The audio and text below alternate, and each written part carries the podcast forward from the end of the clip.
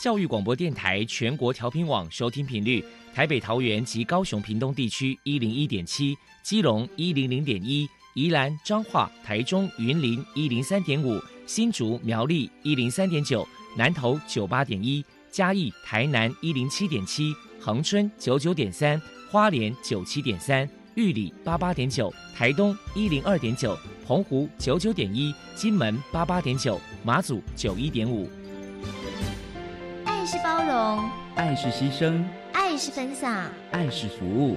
因为爱，特殊教育充满了无限的可能。用爱关怀身心障碍同学的未来，用心倾听资赋优异子女的心声。欢迎老师、家长、同学们，大家一起加入特别的爱这个大家庭。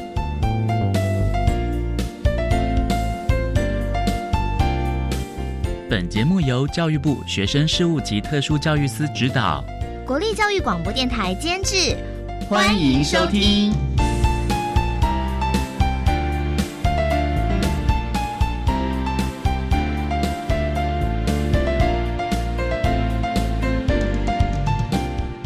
因为爱，我们在空中相会。欢迎您再度收听《特别的爱》，我是小莹。这个节目在每个星期六和星期天的十六点零五分到十七点播出。今天节目将为您探讨有关于脑性麻痹的相关议题。首先，在“爱的小百科”单元里头，波波将为你安排超级发电机单元，为您邀请财团法人脑性麻痹基金会的执行长何丽梅和执行长为大家介绍。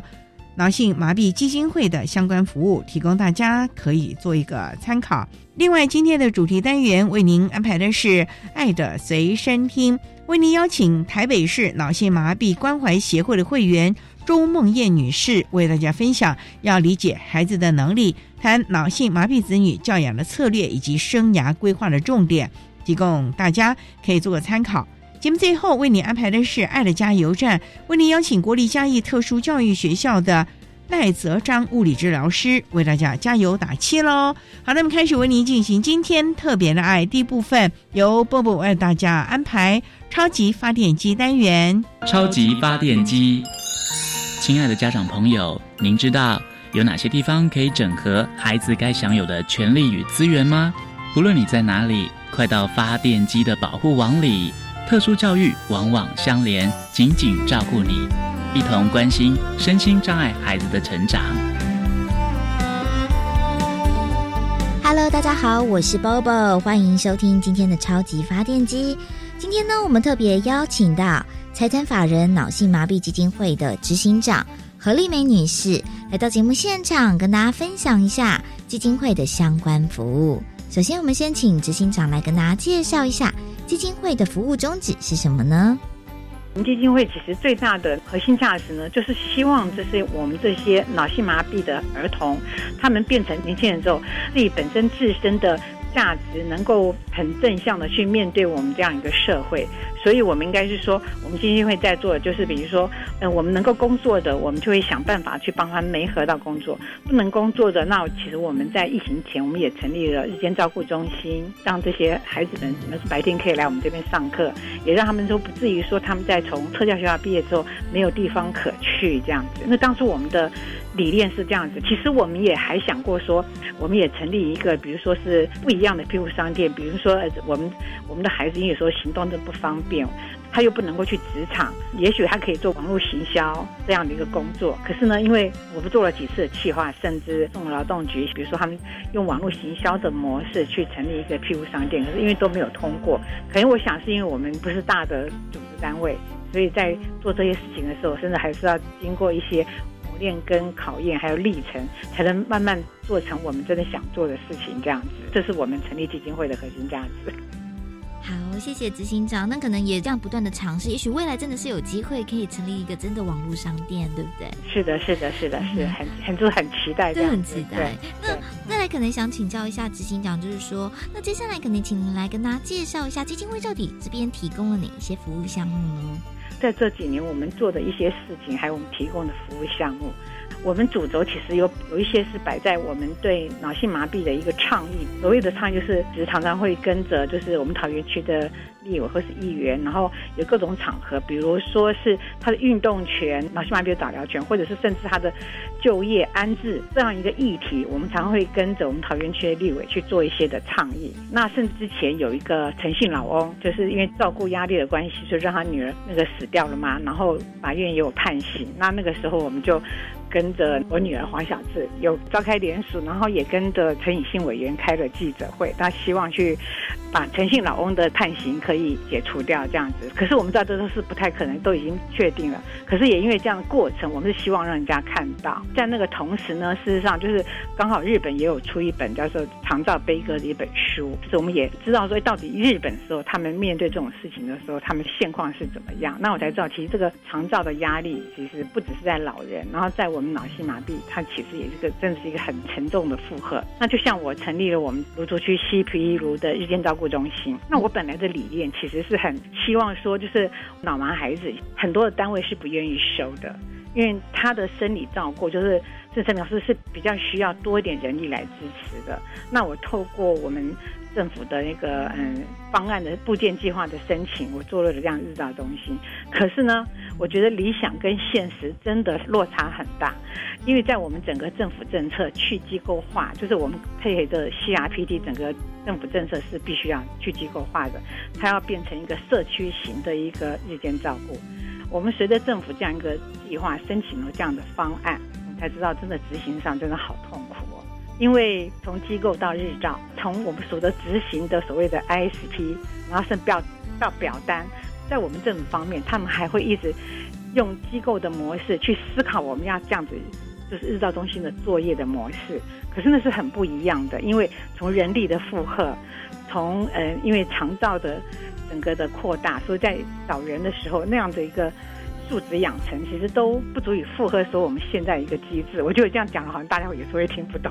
好，总而言之，就是我这样的一个日照中心，我常常人员流动的很 快速，原因都是因为他们来了这边之后，其实大家也是一一片热忱跟一片的爱心。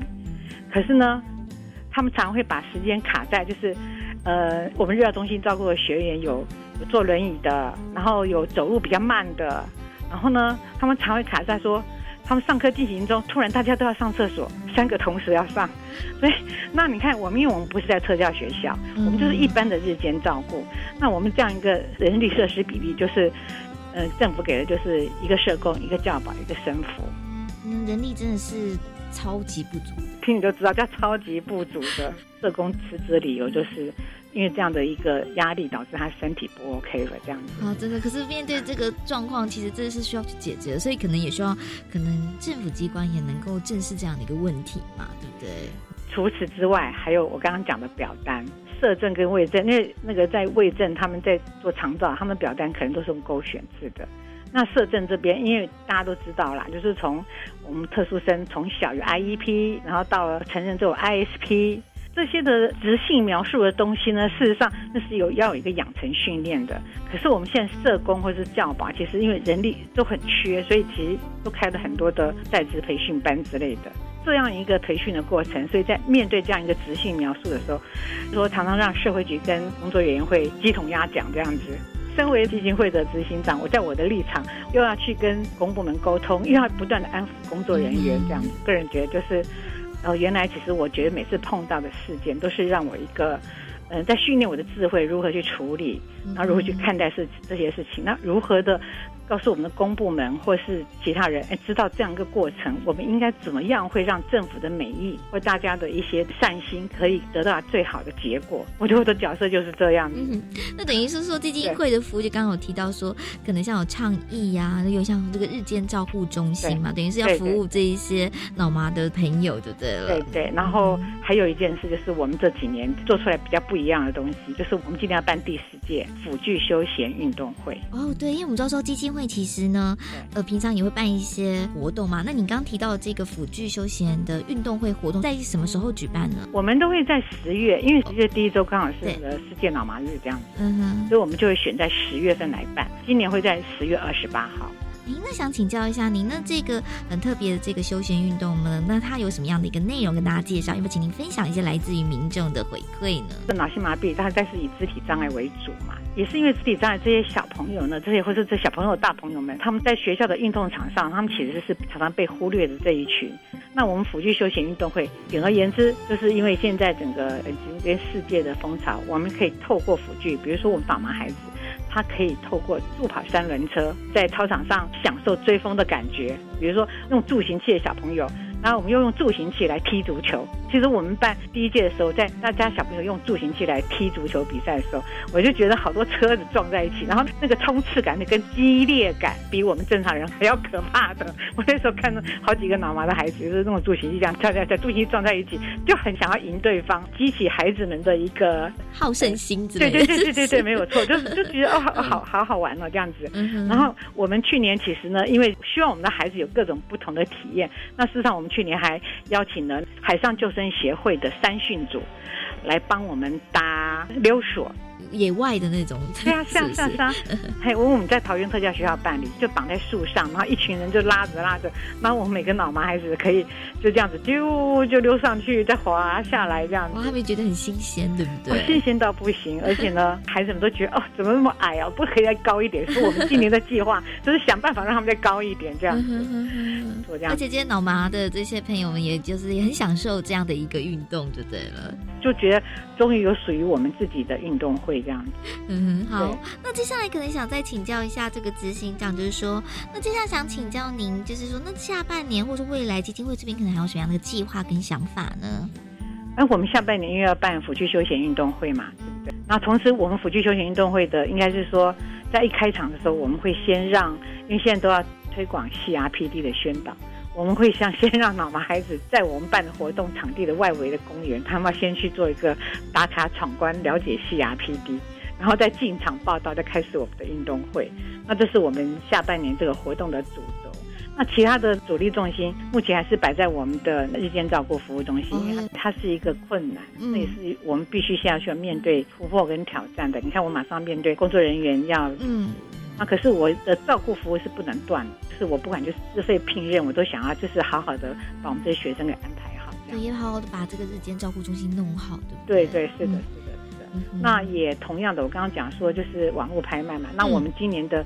中秋节其实我们也开始第一次来尝试是卖中秋节礼盒，那会让我们脑脑盲的孩子会组织说他们肯定负责网络操作销售的这样的一个工作，让他们试着去对对试试看，对不对？对，是的，是的。哦，真的还是蛮多一些新鲜的挑战。那今天呢，非常谢谢何执行长接受我们的访问。如果说民众对于脑性麻痹有相关的疑问的话，也欢迎可以到财团法人脑性麻痹基金会的网站上面去搜寻相关资讯。那现在呢，我们就把节目现场交还给主持人小莹。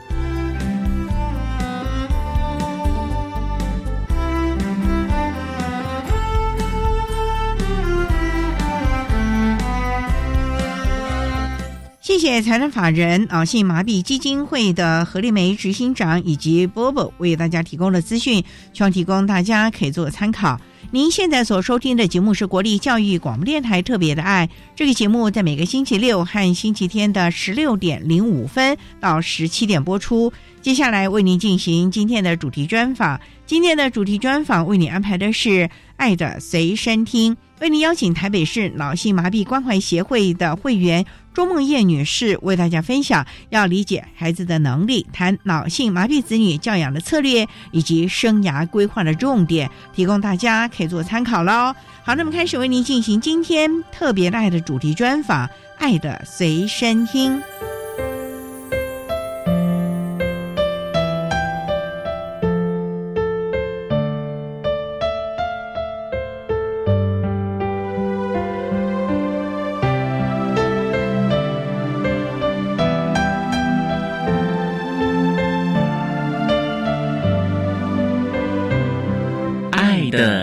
真听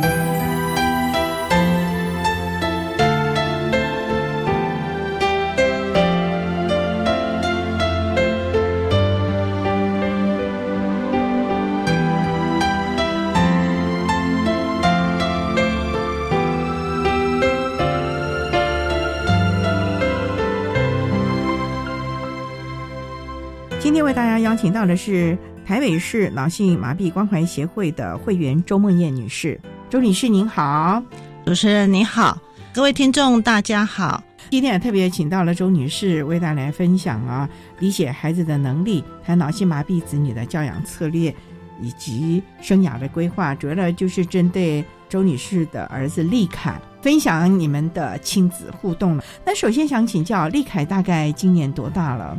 利凯今年二十四岁，当初就是一出生就已经鉴定是脑性麻痹吗？不是，立凯是因为我产程过程当中缺氧。一出生的时候，他就住加护病房一个多月，所有的发展我们就是特别的去注意，直到他七八个月的时候还不会坐跟爬，那时候医生就告诉我们说他应该是脑性麻痹，因为在产程当中脑部细胞缺氧造成的。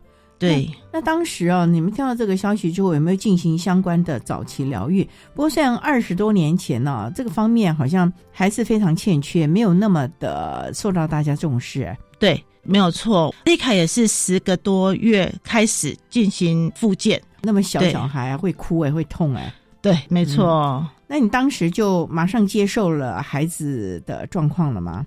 这个消息对我们来讲是晴天霹雳。我们夫妻内心的那种疼痛跟没办法接受这个事实，是真的需要一段时间去调整。但是我们知道，立凯的成长是不可以等的，所以我们就很快的振作起来，开始安排他的复健之路了。夫妻就分工。对，各司其职了。是，因为我们看到了丽凯的画册，是上面有非常温馨的全家的照片，感觉爸爸妈妈都好爱丽凯哦。是，你们就丽凯一个孩子啊？对。李凯是我第一个孩子，也是唯一的孩子，就为了能够专心照顾他。是的，为母则强啊，也是让大家感受到了李凯的爸爸妈妈对李凯的全心照顾了。早期疗愈也是一个非常漫长的路了。那他有进入幼儿园的阶段吗？有，普通的还是特教的？李凯在幼稚园跟小学，我是选择一般融合的学校，因为我想要让他能够跟一般的孩子。互动，所以他的认知状况还好吧？很庆幸的地方是，立凯的认知是非常的好。对，那他的状况基本上就只是手和脚不太协调，是不是？立凯他伤到的地方是两条腿没有办法行走，很可惜的地方，也伤到他的口语，口语不清楚，双手张力有时候大到老是跟他作对。只能按照相关的附件延缓它的退化啊，因为我们在讲的用进废退，如果没有积极的去做这相关的附件，年龄越大，这个问题也就越大喽。没错，没错。所以你们就一直从他十个月开始就开始积极的进行早期疗愈啊、附件啊这方面的。是那时候我们所有的可以试的医学治疗或非医学治疗。什么都是，就是职能、物理、语言、针灸、马术、游泳，反正什么可以帮助立凯的，我们都想要去尝试的去做。一直到现在都还在进行这相关的复健。嗯，没有，现在只是维持物理职能这方面的复健，医疗这方面的。哎，对对对。那我们稍待再请。台北市脑性麻痹关怀协会的会员周梦燕女士，再为大家分享她和她的儿子立凯亲子互动的心得喽。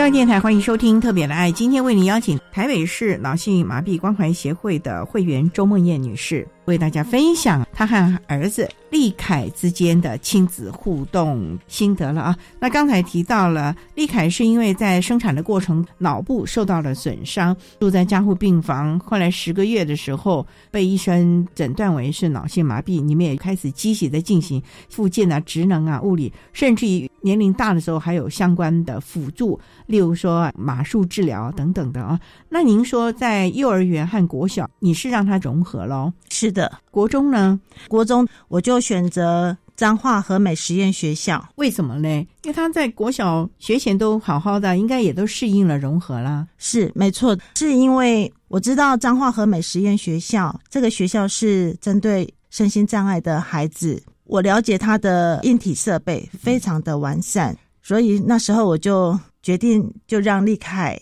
从台中奔波到彰化，每天彰化和美这样往返。你们接送啊？对，我开车这样子来回接送啊，那也很远呢。是一趟大概就四十分钟左右。立凯到底在和美快乐嘛？因为以前在融合啊，那虽然说相关的硬体啊、友善设施没有那么的完善，可是融合毕竟他也教到了各式各样的孩子。您今天让他去和美，虽然各项的建构都非常的完善，他的适应如何呢？一开始的时候，我其实是很担心的。我不知道我的选择是不是对孩子是最好的帮助。有跟爸爸商量过吗？有，有跟爸爸，也有跟立凯讨论过。就想说，硬体方面来讲是最适合立凯，在认知学习上面，会不会因为没有办法跟一般学校这样子的学习，我也会担心害怕。所以我那时候就有跟立凯讨论说。我们就先试半年的时间，如果这半年不 OK 的话，那我们就要赶快回到一般的学校。所以那时候到彰化和美实验学校的时候，其实我都是站在外面偷偷的听着老师上课，因为我也担心。他适不适应？对，因为丽凯的认知是很 OK 的，我也会怕他在学习会有落后。所以妈妈，你们一直为他规划了将来就是要走升学的这条路了。哎，是的，所以你们从小就开始建构起了。是，那在和美，你你旁听了？哎，对对对，他旁久时间？大概一个月吧。哎，没有那么多，差不多两个礼拜，我就非常的放心了。怎么说嘞？就是彰化和美实验学校的老师都非常的专业，也非常的有爱心，而且他们是属于分组，依照他们的能力来分班进行教学。所以你认为说他在一般的学科的教导方面，其实也没有落后普通学校了。哎，是的，那要求会不会非常严格呢？我觉得鼓励大于要求，所以立凯的自信心就是从彰化和美开始建立起来的。怎么说呢？他过往没有吗？也有，但是毕竟跟一般的孩子，他还是落后了一些。虽然他也很努力，在认知方面也没什么困难的，是的。可是毕竟跟一般的，可能还有资优的学生一起。对，因为最主要是立凯口语障碍，讲话比较不清楚，在沟通这一块就会比较吃亏一点了。是的，是的。好了，那在了和美，是不是也相关的辅具啊，都开始应用进去了呢？学学校也都有这样子的搭配，所以呢，在这个地方呢，不光是在学科的学习，甚至于在学习辅具，甚至于整体的配套措施，国立和美实验学校其实都提供了最完善的服务，还有教学的方式了啊。是好，那我们稍待再请台北市脑性麻痹关怀协会的会员周梦燕女士，再为大家分享她和她的儿子立凯之间的亲子互动的经验喽。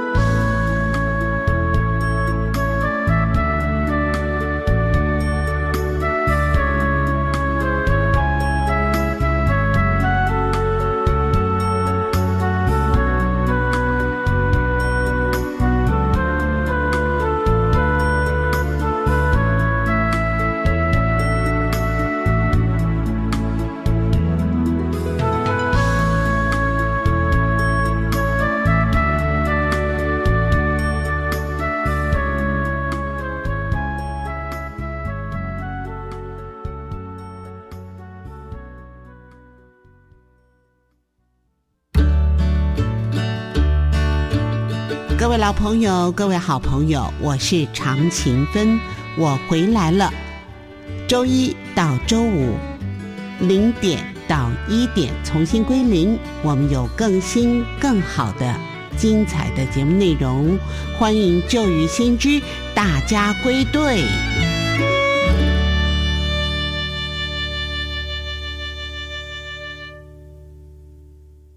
有时候，家人之间爱和关怀让我很感动。你可以用摄影或创意短片，把感人的瞬间记录下来。参加全国孝道教育系列比赛，有机会获得奖状及礼券哦。什么时候交件呢？即日起到八月二十八号。另外，还有让高中以下学生参加的绘画、漫画及故事征文。详细资讯可以到孝道教育资源中心官网查询。以上广告是由教育部提供。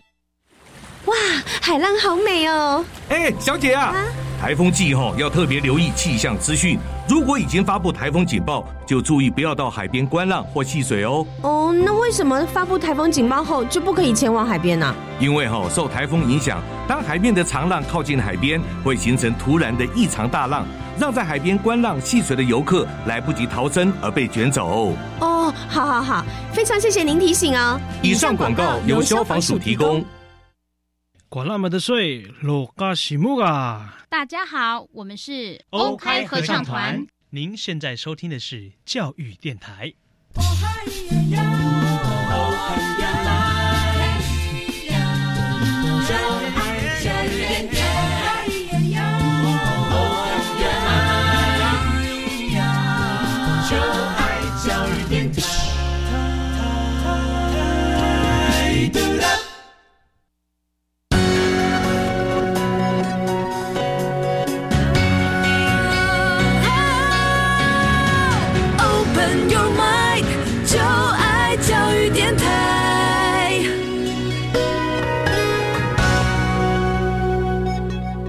教育电台欢迎收听《特别的爱》这个节目，是在每个星期六和星期天的十六点零五分到十七点播出。今天为您邀请台北市脑性麻痹关怀协会的会员周梦燕女士，为大家分享他们全家还有跟儿子立凯之间的互动了。那刚才啊，周女士你提到了在国小。阶段还有学前阶段，立凯他是在一般的学校融合，国中之后呢，就到了国立和美实验学校。刚开始担心了，因为立凯的认知的能力是没有什么差别的，在旁边旁听了大概两个礼拜，放心了，放心了。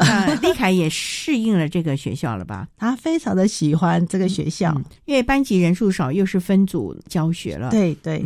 那在学科各方面的学习也是跟一般学校一般进度吗？对，没错。哇，那他能够支撑得下来吗？可以，当然有一些，比如说他数学理解能力比较差，跟老师沟通之后，那老师也课后帮他做一些辅导。所以在学科的这个学习方面，他也慢慢的有自信心了。哎，是的，是因为老师教学的策略呢，还是他整体在这个地方觉得他也是可以的？这两个应该都有，但是我觉得老师的方法是比较大。所谓老师的方法是那两个礼拜偷听、旁听老师旁听，旁听啊！你觉得老师教学策略跟你在一般学校那种大班制有什么不同呢？我觉得在教学的过程当中，老师除了在教学之外，都是不断一直在给他们鼓励鼓励，我觉得这个鼓励跟相信是他自信心最好的良药。所以高中也继续在和美哦，对他恨不得大学也有。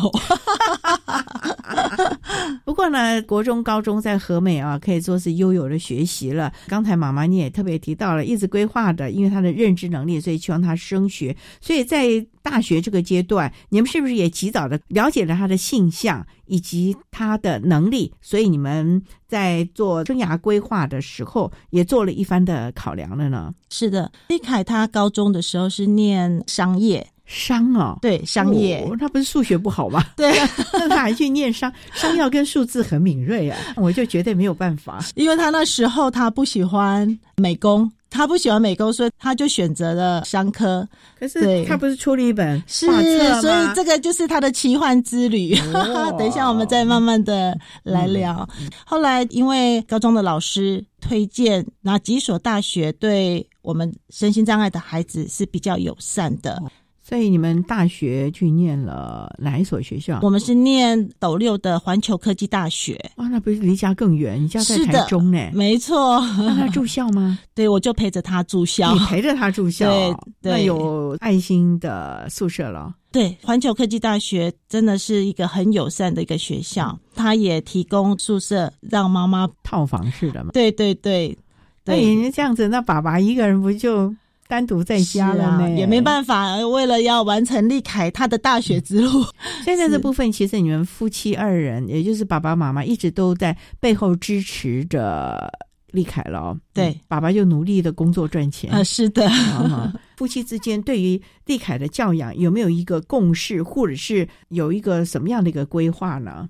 我想要分享一下，就是老师所认识的立凯，他就是一个非常认真。非常有毅力、很懂得感恩的孩子，这也是立凯这么多年来他自己这样子努力的学习。老实讲，教养这也就是我们夫妻对他的教养，希望他是一个知道感恩的孩子。对对对，我们没有什么特别说怎么去教他，但是我是觉得让立凯知道身旁有这么多人的爱，除了我们给他爱之外，还有好多人这么的爱他，所以我觉得这就是我们平常的教养。对，我们看到丽凯每张照片啊，都开开朗朗的，就像一个阳光孩子一样，是一个阳光大男孩了啊！我想这个部分除了爸爸妈妈之外，还有整个家族。我们这本画册当中看到了二叔啊、三叔啊，家族的人都非常的疼爱他，还写了信啊，鼓励他。那这边还陪他上卡拉 OK 啊，啊，对，好多好多的家庭的活动也都一起陪着他了，是，真的是爱满满的。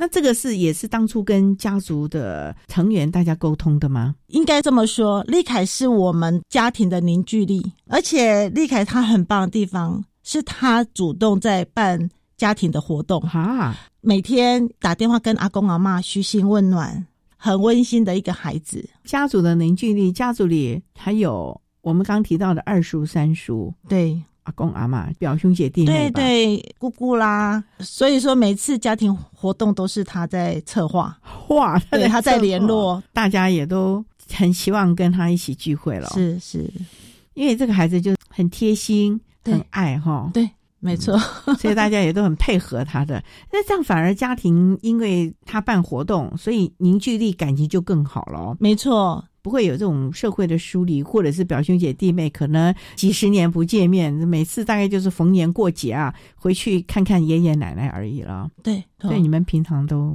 有很多活动，对，很多活动。那我也看啊，他跟叔叔他们的互动也很好，像二叔是他的电脑的老师，二叔跟三叔都非常的疼爱他，然后也给予他不同的爱。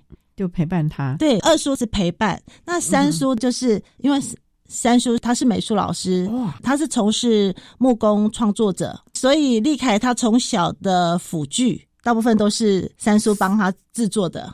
哇，那么厉害啊！对，例如哪一些的辅具啊？比如说书桌、特制的椅子、站立架，都是为他量身定做。不是都有现成的吗？但是我觉得现成的并不是完全。符合符合每一个人对身材啊，是没错。所以三叔就为他量身定做。对，哇，那三叔也要了解这些辅具，大概怎么样个结构啊和功能喽？对，我会物理老师，然后沟通，整个家族都好用心哦。对，真的是。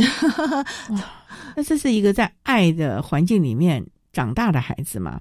没错，大家并不会说因为他脑性麻痹啊，就忌讳啊等等的了，反而给他满满的爱，各方面的支持他，提供他各项该有的协助了。是家庭的聚会，他也是众星拱月，是大家爱的宝宝了啊。嗯，对，我觉得最重要是立凯自己付出哦。我觉得他是一个很棒的孩子，所以妈妈是不是你们也告诉了立凯，除了感恩之外，你也要正向，因为今天已经是一个继承的事实了。那你是不是要先从自己的心境去改变，怎么样的发挥自己的优势能力了？是不是你们从小也这样的灌输立凯？我觉得立凯他是一个很乐观的孩子，可能也是从小到大都一直接收大家的爱，所以他是一个很正向、很乐观的孩子。他常会说，他认为。身体上的障碍并不是障碍，心才是最重要的。所以他的心是一个很宽很广的一个孩子。所以在这一个充满爱的环境当中啊，立凯的人格特质呢也是非常阳光的啊。好，那我们稍待呢，再请台北市脑性麻痹关怀协会的会员周梦燕女士，再为大家分享她和儿子立凯之间亲子互动的心得喽。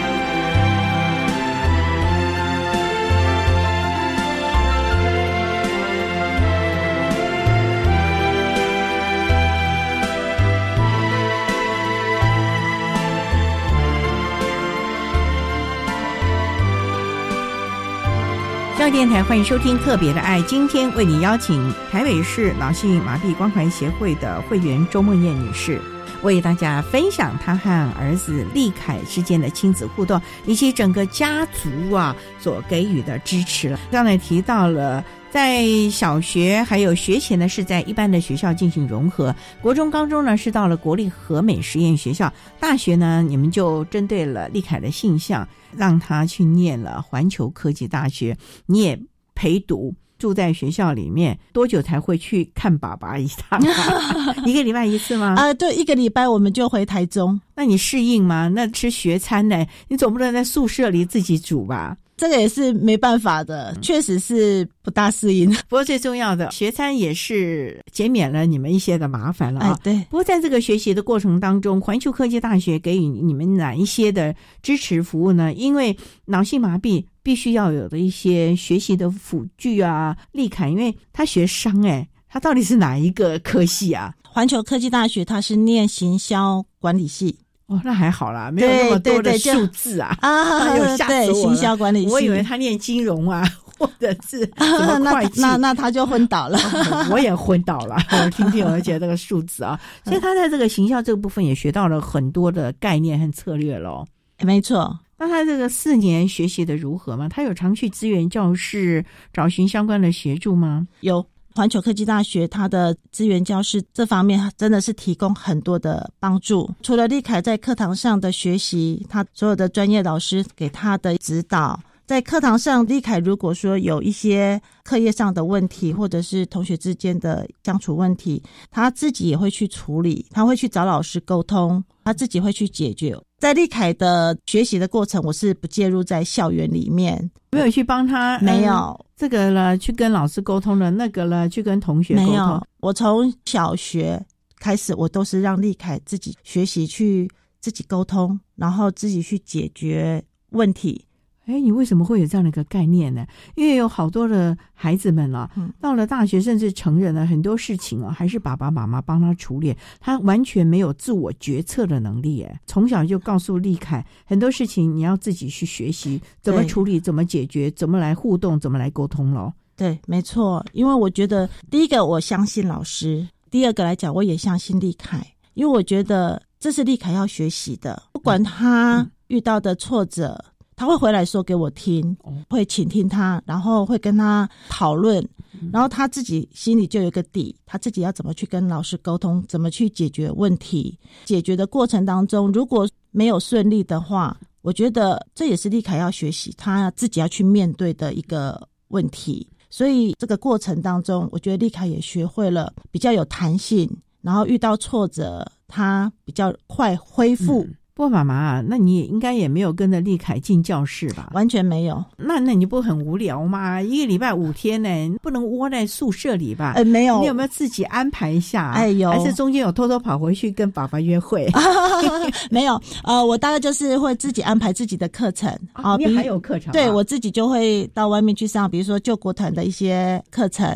我也会安排跟爸爸小小的约会，他会来斗六，然后我们就会去爬山，对，然后就等到哎，对，就等到等等，因为对对对，斗六离古坑很近啊，哎，没错，咖啡很有名哎，啊，对不对？哇，这也不错嘞，对，哦，然后就很开心的，是。再回去陪丽凯，对，就等于说丽凯下了课之后，他的自理方面我就我来协助，反正他去上课的时候。你就可以处理自己的事情了。哎，对，在这几年当中，你看到了立凯在我们的环球科技大学有没有什么改变或者是成长呢？除了我们在讲的学科能力之外，是不是在解决事情的能力、沟通能力，是不是也都提升了很多啊？对他虽然是语言有障碍。讲话不是很清楚，对，那他怎么沟通啊？他就是不厌其烦的，一遍又一遍的用电脑吗？还是没有？他还是说，然后他就是手写吗？也不是，他会不断的就是啊，比如说老师听不清楚的时候，他可能还会用注音符号，然后他会用各种的方式让老师能够听得懂。也真的很感谢老师，都很耐心的这样听他说几次之后，其实老师大概也就知道丽凯要表达什么，然后老师就会协助他。其实老师都是很有爱心、耐心的啦。哎，真的，重点就在于是孩子的态度。如果今天孩子的态度是非常好的，愿意自我成长学习，其实我相信每一位老师都会掏心挖肝的来指导孩子的，就怕。你不要，你要的话，我们真的是倾其所有的，期望孩子有成长学习了啊！真的，真的。所以呢，其实，在高等教育阶段，就是你自己要知道怎么去寻求协助，这才是最重要了啊！好，那稍待呢，我们再请台北市脑性麻痹关怀协会的会员周梦燕女士，再为大家分享她和儿子立凯还有整个家族啊所提供的支持服务还有教养的心得喽。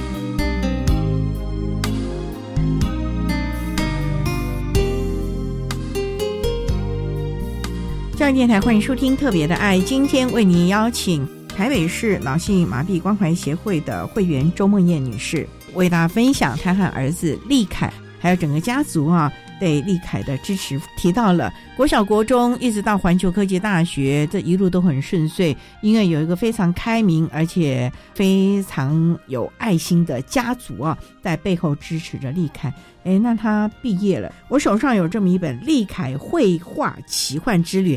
你不是说他在念书的时候不喜欢美工吗？为什么又开启了这个绘画的奇幻之旅？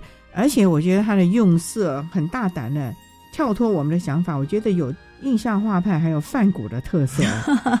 他都说他自己离天才越来越近了，绘画天才越来越近了。对，当初怎么会发觉他有这个绘画的能力呢？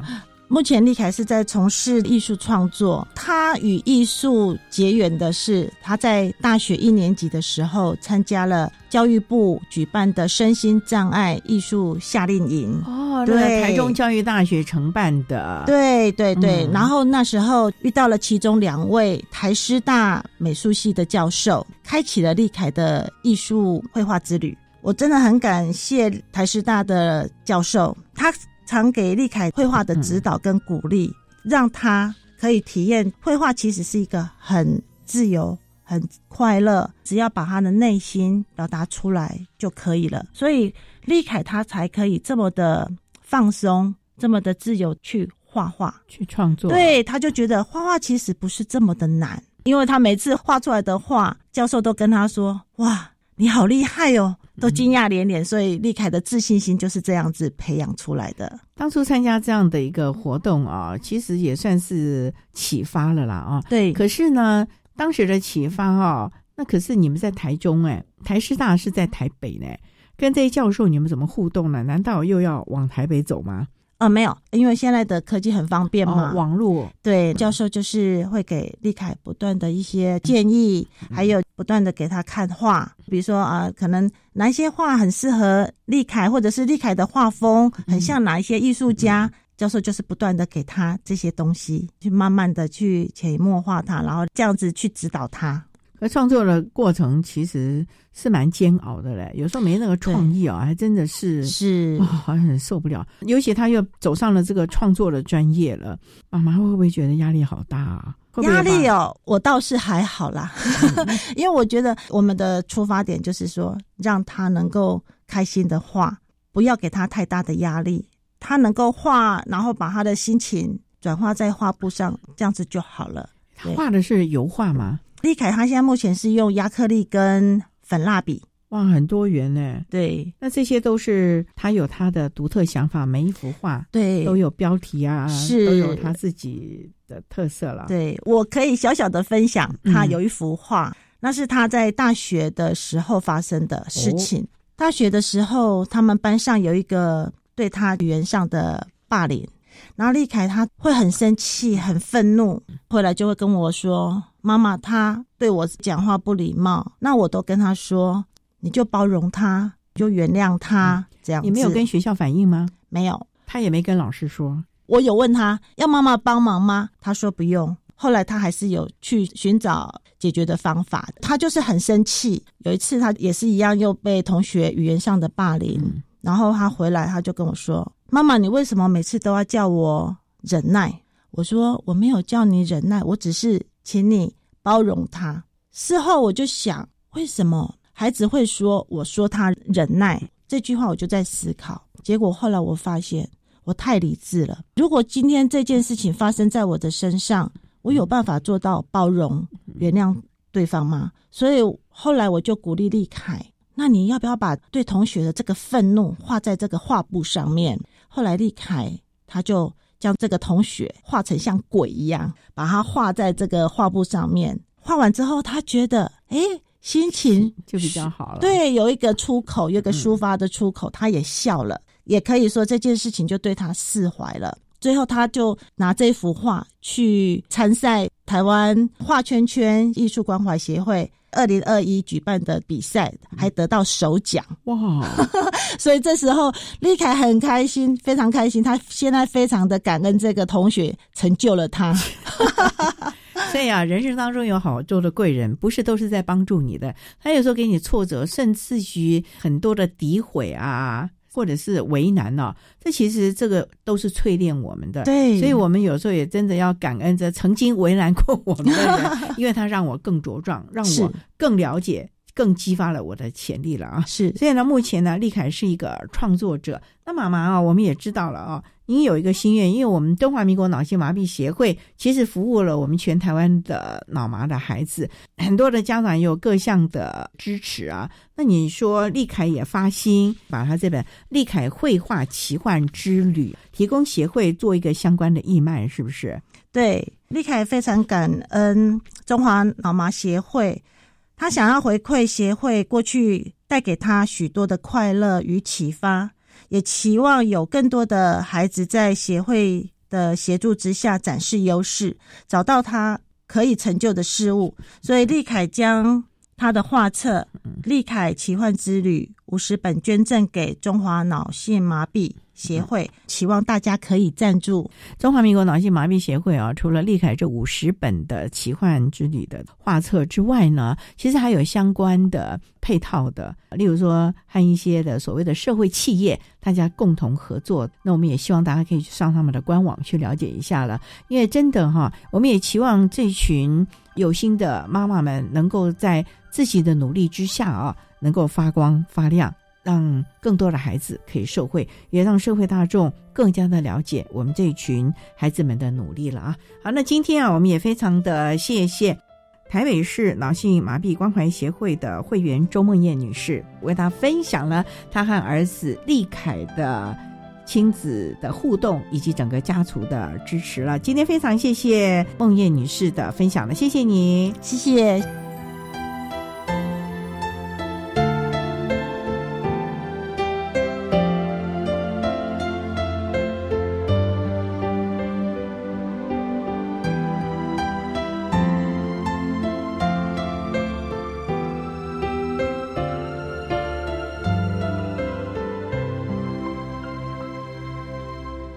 谢谢台北市脑性麻痹关怀协会的会员周梦燕女士为大家分享了脑性麻痹子女的教养策略，还有生涯规划的重点，提供大家可以做参考喽。您现在所收听的节目是国立教育广播电台特别的爱节目，最后为你安排的是爱的加油站，为你邀请国立嘉义特殊教育学校的赖泽章物理治疗师为大家加油打气喽。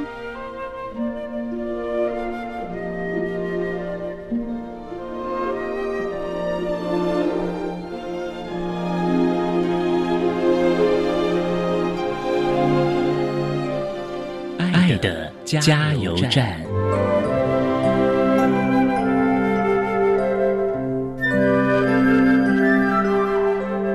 各位听众，大家好，我是国立嘉义特殊教育学校物理治疗师赖哲章。针对普通学校老师，我想为你们加油。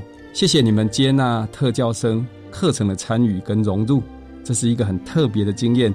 你们很棒，值得鼓励与肯定。不用害怕。有任何困难，特教老师跟专业团队都能够来为你们协助。我们也特别针对特教老师，谢谢你们的爱，愿意走在这条路上。虽然教学、行政、孩子、家长让您身心疲累，但请记得特教的初衷，您是拥有专业知识，能够帮助孩子的人。专业团队人员永远站在你的身后。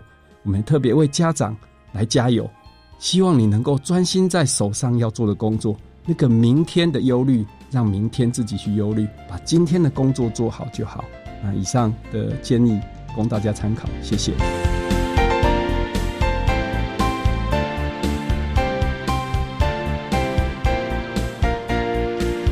节目就为您进行到这，感谢你的收听。在明天节目中，为你邀请国立嘉义特殊教育学校的赖泽章物理治疗师为大家说明可以运用的能力，谈个教育阶段脑性麻痹学生物理治疗施行的策略以及注意的事项，提供大家可以做参考。